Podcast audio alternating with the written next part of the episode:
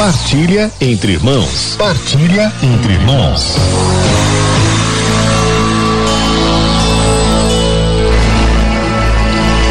Estamos nesses dias aqui na Partilha Entre Irmãos, no programa Palavra de Amigo, tratando dos frutos do Espírito. E nós temos alguns grupos nesses frutos do Espírito que dizem respeito a o modo de agir em determinado âmbito em nossa vida. E nós estamos agora nos quatro frutos do Espírito que dizem respeito ao nosso bom relacionamento com o próximo. Falamos an antes da bondade, da benignidade e agora chegamos à mansidão. É pela mansidão que nós refreamos a ira e, se, e conseguimos suportar com serenidade de espírito os males infligidos pelos outros. Perceba que a ira é uma paixão da nossa alma, um movimento da nossa alma que em si é neutro. Veja, a ira nem sempre é pecaminosa. Existe uma ira justa. A ira justa é aquela que nos faz lutar pela justiça, é aquela que nos faz lutar pelo bem dos outros. Por exemplo, a ira do Senhor Jesus no templo em Jerusalém, quando trançou aquele chicote. Veja, essa é uma boa ira, mas frequentemente somos tentados a sermos, nos deixarmos tomar por uma ira injusta, desproporcional e que veja, não se centra em reparar a injustiça. Não, mas é simplesmente um extravasar das nossas insatisfações. Essa ira, definitivamente, não é boa. Esta é a ira pecaminosa. Esta é a ira que nós mencionamos nos pecados capitais. E essa ira nós temos que refrear, nós temos que controlar. É isso que nos faz seres racionais, saber controlar os nossos impulsos.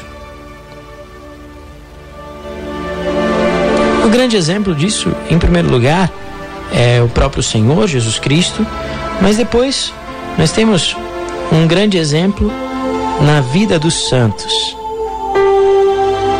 Santa Teresinha nos dá belíssimos exemplos de mansidão perante os impulsos de irritação ensinando a nos praticar essa virtude na vida cotidiana. Ela narra na história de uma alma, na sua autobiografia, que estando um dia as freiras, as, as monjas, ali trabalhando na lavanderia do convento, que tinha grandes tanques comunitários, aconteceu com uma irmã, uma das, das monjas ali que estavam com ela, Santa Teresinha foi monja carmelita, né? Por falta de atenção, lançava sobre Terezinha uma chuva de água com sabão. Imagina a irmã lavando ali as, as, as roupas dela, meio estabanada, meio, meio atrapalhada, e jogava água em Terezinha. E isso é claro que deixou a, a santa indignada. Mas não pode mais ter, ter mais cuidado, porém, ela percebeu que ali ela tinha uma oportunidade uma oportunidade de se educar, educar-se a controlar os seus impulsos e entregar aquilo ao Senhor. Então, acalmada pela, pela paz, pela brandura do Espírito Santo, ela logo se conteve. E então, olha o que ela fez.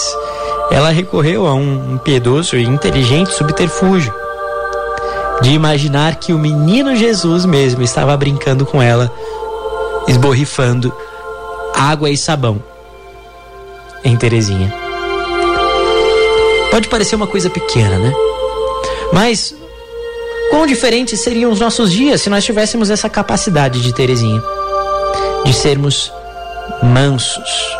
A palavra de Deus diz que Jesus diz nas bem-aventuranças: Os mansos possuirão a terra. De vez em quando a gente vê algum, algum católico dizer assim, né? E desculpem a, a palavra. É, mas eu sou cristão, mas não sou trouxa. Sou cristão, mas não sou isso, não sou aquilo. Não levo desaforo para casa. Ora, não se trata disso. Não. Mas se trata de sermos semelhantes ao Senhor. Senão, para que é que nós somos cristãos? Para que nós professamos a fé? Se as nossas atitudes são as mesmas das pessoas que não a professam. E talvez até tenha pessoas que não professam a fé e que sejam mais mansas do que alguém que professe. Não, não é por aí.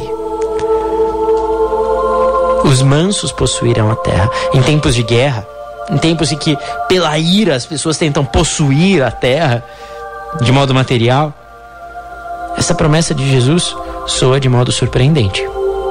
Acontece que o manso será justificado pelo Senhor, será justificado por Deus, que possui todas as coisas. Então, vamos procurar, guiados pelo Espírito Santo, agir assim, nesse, nesse, modo, sobretudo na nossa casa, na nossa família. Percebe uma coisa também? Como geralmente a gente é mais educado, mais manso com as pessoas estranhas do que com as pessoas dentro de casa. Não é verdade? Sabe por quê? Porque você sabe que a pessoa dentro da tua casa vai continuar te amando. Mesmo você tratando ela igual um cavalo. Né? Não igual se trata um cavalo, mas igual um, um cavalo trata, né? No coice. Mas aquela pessoa vai continuar te amando. Agora experimenta fazer isso com a pessoa lá fora. Experimenta fazer isso com o chefe. Pois é. Não abusemos do amor das pessoas que nos amam. Não abusemos do amor das pessoas na família, das pessoas dentro da comunidade, não. Vamos ser mansos uns com os outros, amáveis, afáveis. Recuperar as palavras mansas, as, as palavras bonitas, as palavras polidas.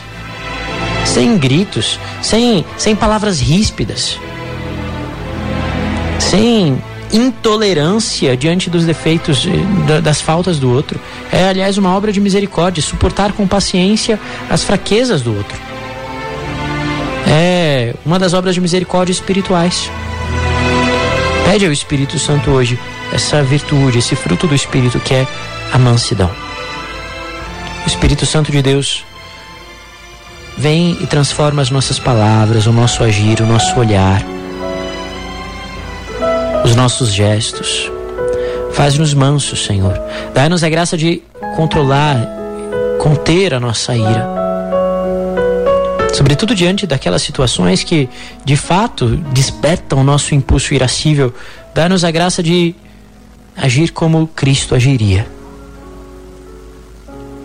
Jesus, manso e humilde de coração, fazei o nosso coração semelhante ao vosso.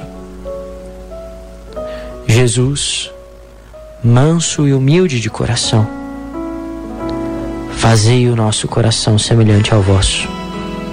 Jesus, manso e humilde de coração, fazei o nosso coração semelhante ao vosso. Enviai, Senhor, o vosso Espírito, e tudo será criado, e renovareis a face da terra. Amém.